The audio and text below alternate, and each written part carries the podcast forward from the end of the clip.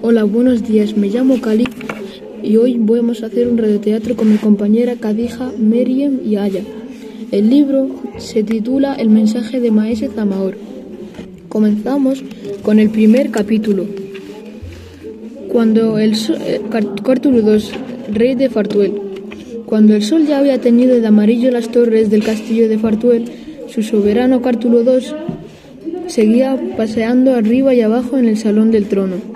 Es un problema, un gran problema. El primer ministro caminaba con su señor, intentando seguir el ritmo de sus pasos. Majestad, manda un emisario.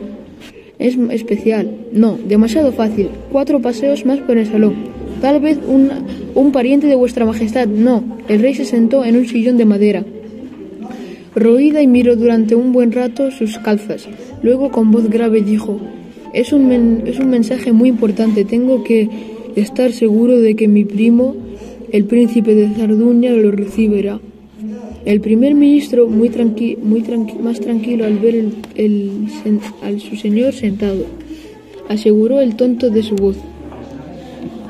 Cualquier mensajero de este reino se dejará matar por vos, señor. Sí, sí, de acuerdo. Farnier, pero después de, de muerto el mensajero, mis, enem mis, enemigos tendrán el mensaje y yo no estaría enterado a tiempo de evitar las consecuencias que pasarán. Eso sin contar con la pérdida de un súbdito leal, que no, que no es poco con estos tiempos. Farnier se rascó la barba de chivo viejo. Podéis hacer aprender de, de memoria el mensaje a cualquiera de vosotros leales servidores, y este luego lo, lo repetiría a vuestro noble primo. No, el dinero es una llave perfecta para abrir bocas y cerrar conciencias. Farnier guardó silencio. Hubiera dado gustoso hasta un medallón de oro rubíes por encontrar una solución que la pusiera. A gran altura en la consideración del monarca le convenía asegurar su cargo político a toda costa. El sol el sol, el sol había llegado a posarse sola sobre el alfeizar de la ventana y ninguna solución acudía a su mente. El rey se revolvía impaciente en su sillón. Hay que pensar algo. No podemos estar así todo el día. De nuevo hubo un gran silencio. El rey se levantó y dejó caer su menudo cuerpo en el alfeizar de la ventana. Analicemos la situación. ¿Qué necesitamos? Un mensajero contestó el ministro con voz aburrida. Perfecto. Un mensajero que no sea mensajero. Fariner se acercó a su rey guardando la distancia obligatoria. ¿Cómo decís, señor, si un mensajero que cruce el país sin levantar sospechas entre los espías enemigos? Un mensajero que no lo parezca ya, por ejemplo. El rey chupó un momento el dedo de la manita que remataba su vara de mando. Por ejemplo, por ejemplo, mi zapatero o mi peluquero. O el primer ministerio se sintió genial. O vuestro escudero o el camarero. O quizá alguna dama de vuestra esposa, de vuestra hija de... Imposible, interrumpió el rey, con aire desanimado. Son todos demasiado curiosos. No podrían hacer el encargo sin saber qué era lo que ponía en el mensaje. Y no pudo fiar, fiarme de la discreción de nadie. Se tiró de los de nadie, se tiró de los pocos pelos que aún conservaba y gimió. Ni si no fuesen así, si al menos no supiesen leer. Eso ya está, que no sepa leer. ¿Qué decís? Está muy claro, Fariner, un hombre que no parezca mensajero y que no sepa leer. Fariner se frotó las manos con gesto irónico. Pero, mi rey y señor, siempre habéis sabido rodearos de las personas más culturas e ilustres del reino. Dudo mucho que encontréis a alguien entre vuestros servidores y amigos que no sepa leer. Como de costumbre patináis, Fariner. ¿Cómo? Os olvidáis de Maese Zamaur. El ministro abrió los ojos lo más que pudo, aunque los tenía tan pequeños que nadie se hubiera dado cuenta. Fariner, ¿qué haces ahí parado? Que avisen a Maese Zamaur ahora mismo. Sí, sí, señor, al momento, señor. Capítulo 2 Maese Zamaur Maese Zamaur se limpió las manos en un trapo gris y siguió a Fariner por las escaleras oscuras que conducían al piso superior. El sol que había subido a lo más alto descargaba toda esa marea a través de los alargados ventanales de un pasillo lleno de goteras. Atravesaron un salón tapizado de armas y trofeos y por fin cruzaron la puerta de la sala del trono. Maese Zamor distinguió, distinguió enseguida la figura violeta del rey. Vestía como casi siempre calzón y casaca violeta a juego con sus cojeras y enormes calzas amarillas a tono con el color de su piel. Después de un momento se inclinó apresuradamente, mirando las calzas de su soberano. Había olvidado el, el elemento protocolo. Majestad, levantaos, maese Tamaur.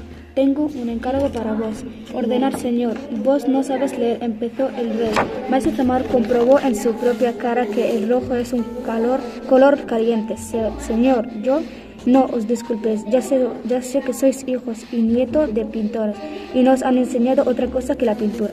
Como por otro lado sois un gran maestro en vuestra arte. Nadie puede reprovecharos vuestra falta de letras. Además, esta circunstancia ayuda a mis planes en esta ocasión. El pintor se sintió más tranquilo y luego de repente muy inquieto. No adivinaba para qué llamaba el rey, no siendo para pintar. ¿Conocéis el camino de Sardunia? Eh, así, sí, señor.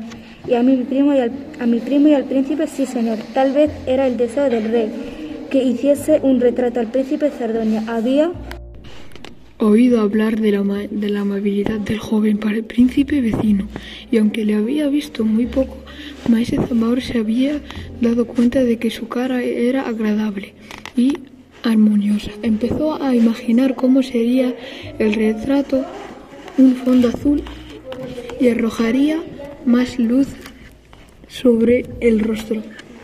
Si eso sería lo más convincente, también realizaría el color del cabello y los ojos del príncipe. ¿Me escucháis, maestro Zamador? Perdonad, señor. Estaba distraído, como siempre, dijo Farnier, volviendo a la cara con un gesto de asco. Bien, bien, continuó el rey. Prestad atención, por favor. Vos llevaréis un mensaje a mi primo el príncipe.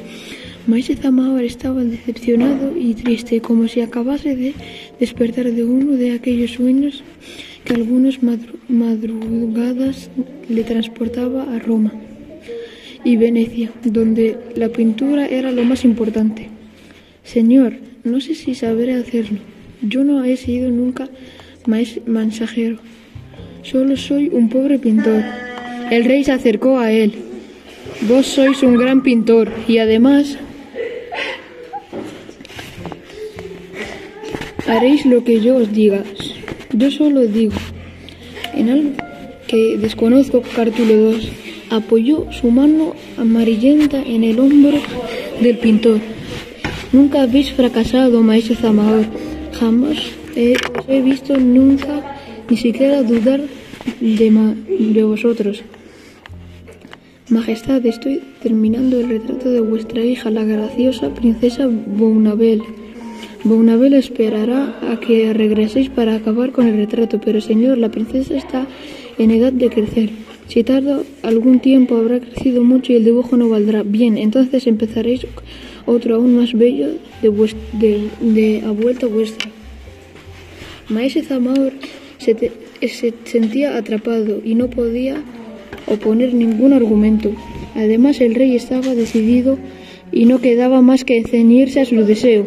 Fijó la mirada en el ocre verdoso de las losetas del salón y respondió con su voz apagada. Será como ordenéis, Señor, partiréis mañana al amanecer. Antes de iros, yo mismo os daré el mensaje y las instrucciones. Ahora preparad todo para vuestra partida. El pintor de cámara de Cartulo Cartulo 2 dio media vuelta y, sin acordarse de reverencias y mis saludos, sintiéndose el hombre más desgraciado de la tierra, salió del salón del trono teñido de amarillo por el sol. Capítulo 3. El mensaje. La claridad azul anunció a Maese Zamaur que ya era de día.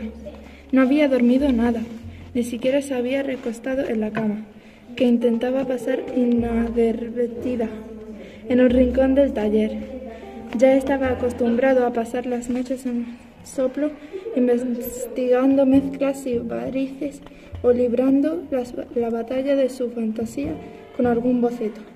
Pero aquella noche había sido distinta. Habían sido las preocupaciones las que arrinconaron su cansancio y su sueño. Los barrices se secarán y se echarán a perder los aglutinantes. Repasó el taller, revuelto por el intenso trabajo. Por mucha prisa, prisa que me dé, no tendré tiempo para cubrir todas las telas ni para proteger del polvo los pigmentos preparados. Todo se estropeará. Y el retrato de Buonabel miró la pintura a medio hacer. La princesa, fina y delicada, aparecía sentada con un libro entre las manos. Un libro. Todo esto estaba pasando porque no sa- saber leer, por no saber leer. Pero, ¿qué tendrá que ver? ¿Qué tendrá que ver que yo sea analfabeto con el mensaje del rey? No entiendo nada. El taller de Maese Zamaur se había vuelto azul del todo y el pintor pensó que era hora de salir. Se embutió en su capa negra y preparó su cartera de piel de serpiente. Se llevaría unas hojas en las que hacer algún apunte. Estaba seguro de que encontraría paisajes maravillosos en el camino. Llevaré también algunos tarros con pintura preparada. Tal vez tenga un rato libre y pueda pintar. La cartera no era muy grande. Llevaba algunas medicinas que podía necesitar. Su gruesa bufanda, los pliegos, los pinceles y... Tenía que dejar sitio para el mensaje del rey. No cabría muchos tarros. Llevaría, llevará, llevaré los colores más importantes. Metí el rojo, el azul y el verde y el amarillo. Cerró la cartera y después de echar una última mirada llena de rabia y pena de taller, dio dos vueltas de, de llave a la puerta y subió a las escaleras oscuras. Atravesó el pasillo de las goteras y, y las salas de armas y llamó con cuidado al salón de trono. Fariner abrió la puerta, tenía el aire de estar fresco y feliz a pesar de lo temprano que era. La voz del rey sonó cansada desde el fondo de su sillón. Buenos días, maestro Zamaor. Pasad, el pintor se acordó de la reverencia. Cuando ya casi estaban junto al rey. Dios os guarde, señor. ¿Estáis dispuestos? Completamente, señor. El rey bajó del sillón y, como siempre, quedó despromizado sobre sus calzas. Escuchad, es muy importante que el mensaje que voy a daros llegue a manos de mi primo, sin que nadie lo haya leído.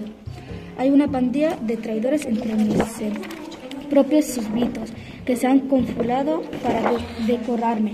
Para ellos este mensaje es importante e intentaré apoderarse de él. Por todos los medios se, acer- se acercó el pintor y después de mirarle largamente explicó. Por eso, maestro Tamador, os hemos elegido a vos para esta misión. Nadie sospechará en el zurrón de un pintor que va de camino hay un mensaje real, y menos si el pintor no sabe leer. Maestro Zamor sintió molesto. Fariner intervino pesado como un moscardón. Majestad, en el caso de que el mensaje, el mensaje caiga en manos de esos malditos, ¿qué haréis? El rey metió un momento sin apartar la mirada de sus calzas. Después preguntó a Maese Zamaor, ¿lleváis pinturas? Sí, Majestad. Estupendo. Entonces escuchad. Si sois atacado y os quitan el mensaje, os- vos enviaréis un escri- escrito al capitán de tropas del campamento más cercano al lugar en donde nos encontráis. Maese Zamaor dudaba.